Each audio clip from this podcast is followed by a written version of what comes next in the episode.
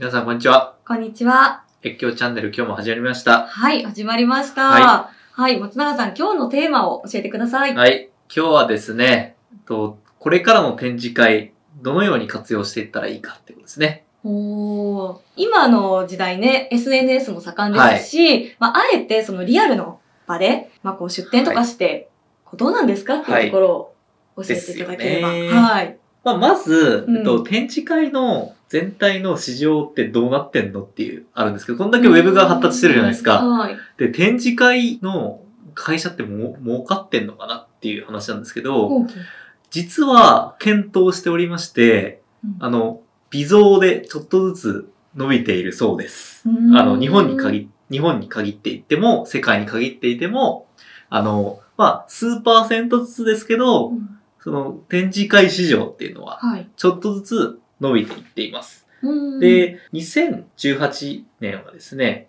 イベントに関する消費金額っていうのが17兆3510億円でありまして、これは前年の4%伸びているらしいです。うん、はいなので、どんだけウェブの世界になっていっても、うん。結局そのリアルな場が求められているっていう感じですね。お例えば、音楽はい。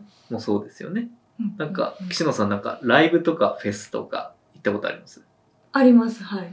なんかやっぱりああいう場に触れると、よりこうファンになったり。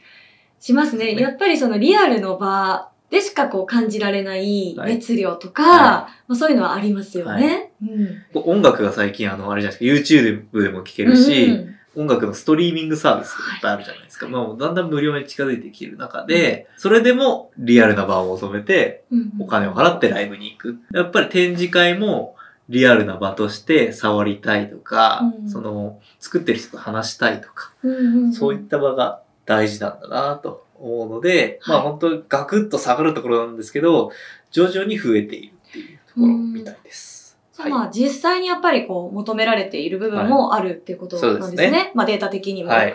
まあでも松永さん実際にもちろんこうウェブでも、はい。あの展示会でもどっちもこう活用されてると思うんですけど、はい。はいどうですかね？どのようにこううまく活用してるとかあります？あの、実は私ははい。最初は、まあ展示会に出るお金がなかったので、まずウェブで EC サイトではい。販売していったり、うん。SNS で発信していったりしました。うんで、ようやく、まあ、出店できるようなお金ができてきたりしたので、で、出店するようになりました。とうんいうことで。まあ、両方今もやってるんですけど、はいまあ、今も活用してるのは、例えばウェブ広告とかで、あの、反応が良かった文言とか、けんあの検索キーワードとか、あとは SNS の広告でも、反応が良かったりする広告を、例えばパンフレットに活かしたりとか、リアルな場ですね。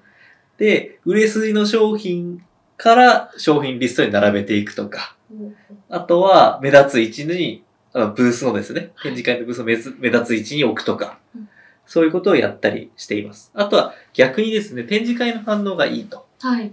実際こう、商談ベースでこのリアルな場の会話で、お客さんの反応って分かったりするんですね。うんいい反応だなっていうものだったりするものを、ウェブのキャッチコピーに活かすとか、ああ、なるはい、ほど。ウェブ広告に活かすとか、うんうんうんそういった工夫は、やっぱり、やっていくと、より相乗効果があるんじゃないかなと。うーんですね。あとは今、ウェブ広告ってこうターゲティングって言って、年齢とか、性別とか、まあ出身地とか、そういうのを選べるんで、データが取れるとデータがいうことですよね。取れるはい。まあ、例えばまあ、この商品だったら、この人たちに人気がある。